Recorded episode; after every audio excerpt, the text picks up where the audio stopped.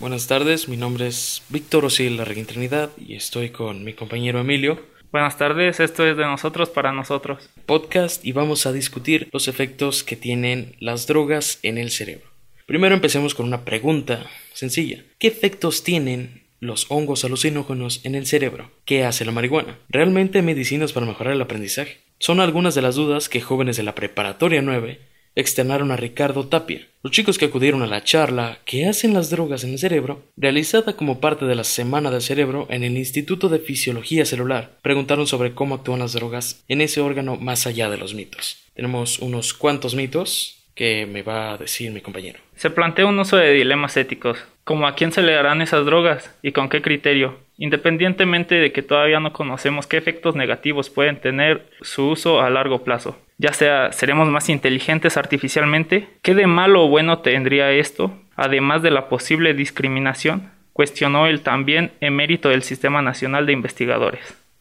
Entonces sería discutir como los efectos que tiene la marihuana, que se han escuchado casos en el norte de Suecia y Holanda, donde personas con el síndrome de Tourette muy agudo que no pueden controlar sus espasmos a la hora de prepararse un café o hacer una actividad normal, los regula bastante a la hora de hacer una actividad diaria como nosotros en cuanto al consumo de cannabis en dosis apropiadas. Lugares donde se está legalizando, como es Ámsterdam, donde se comercializa y es un potencial exponente, aunque se tienen ciertas repercusiones. Aquí dice, no conocemos bien los mecanismos de la adicción. Sabemos que se altera la función de la sinapsis donde actúa la droga. En experimentos en ratas se ha encontrado que aumenta la cantidad de los receptores neuronales que reconocen el neurotransmisor, y entonces la droga tiene mayor efecto. Si esto ocurre en el circuito neuronal que participa en la sensación del placer, la persona se vuelve adicta.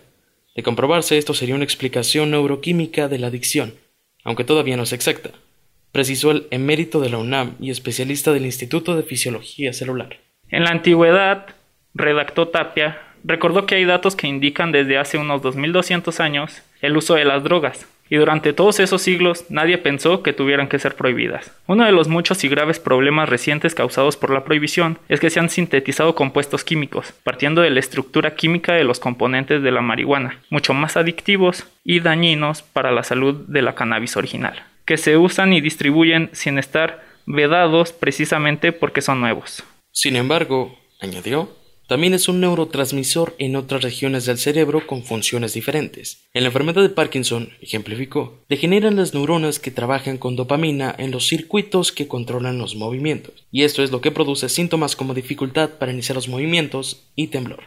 Hay receptores a los neurotransmisores que al ser activados generan cambios bioquímicos en el interior de la neurona señalización que inclusive puede facilitar la expresión de ciertos genes, lo que, a su vez, puede generar una mayor síntesis de los receptores al neurotransmisor, lo que podría explicar los mecanismos de la memoria y la adicción, reflexionó. Todo este conocimiento preciso ha llevado a la posibilidad de tratamientos del Alzheimer, con drogas que faciliten la función de la sinapsis, en los circuitos que degeneran en esta enfermedad, y así detener o hacer más dentro el progreso de pérdida de la memoria. Lo anterior ha abierto la posibilidad de usar este tipo de drogas para aumentar la memoria en personas sanas, lo cual las haría más preparadas e inteligentes. Pero para hablar de todo esto necesitamos comprender el cerebro humano. Ya sabemos que el cerebro humano es el órgano más complejo del cuerpo. Esta masa de 3 libras de materia gris y blanca se halla en el centro de toda la actividad humana. Necesitamos el cerebro para conducir un automóvil, disfrutar de una buena comida, respirar, crear una obra de arte, disfrutar las actividades de todos los días. El cerebro regula las funciones básicas del cuerpo, nos permite interpretar y responder a todo lo que experimentamos y moldea nuestro comportamiento en breve. Somos nuestro cerebro.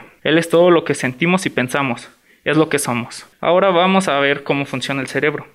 El cerebro se compara a menudo con una computadora increíblemente compleja e intrincada. En vez de los circuitos eléctricos de chips de silicona que controlan los dispositivos electrónicos, el cerebro tiene miles de millones de células llamadas neuronas, que están organizadas en circuitos y redes. Cada neurona actúa como un interruptor que controla el flujo de información. Si una neurona recibe suficientes señales de otras neuronas con las cuales está conectada, se activa y dispara su propia señal a otras neuronas del circuito. Una vez comprendido cómo es que funciona el cerebro, vamos a discutir cómo actúan las drogas en el cerebro. Las drogas interfieren en la forma en que las neuronas envían, reciben y procesan las señales que transmiten, los neurotransmisores. Algunas drogas, como la marihuana y la heroína, tienen la capacidad de activar neuronas porque su estructura química es similar a la de un neurotransmisor natural del organismo. Ello permite que se adhieran a las neuronas y las activen. Si bien estas drogas limitan, imitan las sustancias químicas propias del cerebro, no activan las neuronas de la misma manera que un neurotransmisor natural y provocan el envío de mensajes anormales a través de la red. Otras drogas, como la anfetamina o la cocaína, pueden hacer que las neuronas liberen cantidades anormalmente altas de neurotransmisores naturales o que, al interferir con los transportadores, eviten el reciclamiento normal de estas sustancias químicas del cerebro. Ello también amplifica o altera la comunicación normal entre las neuronas. Ahora vamos al siguiente punto. ¿De qué manera producen placer las drogas?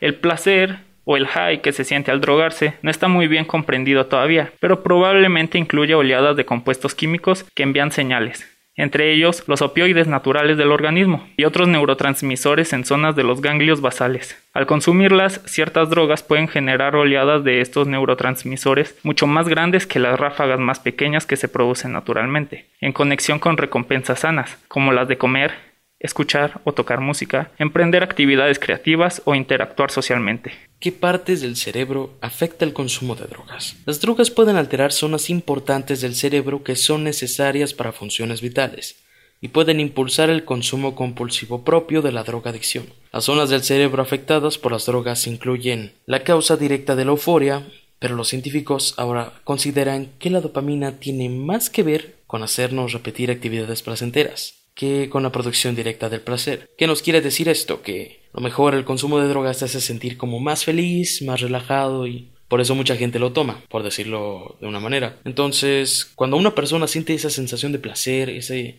andar high todo el tiempo, andar relax, como dice la chaviza, sería, no sé, volver a repetirlo porque te sientes bien, te sientes contento y una persona que sufre de depresión probablemente está buscando una manera de producir más dopamina en su cerebro para ser más feliz. De manera científica, las drogas son más adictivas que las recompensas naturales, ya que para el cerebro la diferencia entre las recompensas normales y las recompensas de las drogas se puede comparar con la diferencia entre alguien que susurra algo al oído y alguien que grita en un micrófono de la misma manera que bajamos el volumen de una radio que está muy alto. El cerebro de una persona hace un uso indebido de las drogas, hace que su cerebro se ajuste y produzca menos neurotransmisores en el circuito de recompensa o reduce la cantidad de receptores que pueda recibir señales. Es por eso que mucha gente al momento de estar drogada pierde la noción el tiempo y, eh, la percepción. La sensación de placer es la forma en que un cerebro sano identifica y refuerza conductas beneficiosas, como comer, socializar o tener actividad sexual. El cerebro está cableado para aumentar las probabilidades de que repitamos las actividades placenteras. El neurotransmisor dopamina es un componente esencial de este proceso. Cada vez que el circuito de recompensa se activa a raíz de una experiencia sana y placentera, una ráfaga de dopamina envía la señal de que está sucediendo algo importante y es necesario recordarlo. Esta señal de dopamina crea cambios en la conectividad de las neuronas que hacen que resulte más fácil repetir la actividad una y otra vez, sin pensar en ello, lo que lleva a la formación de hábitos. Por eso se han registrado varios casos, como el de Elton John y la época de los 60,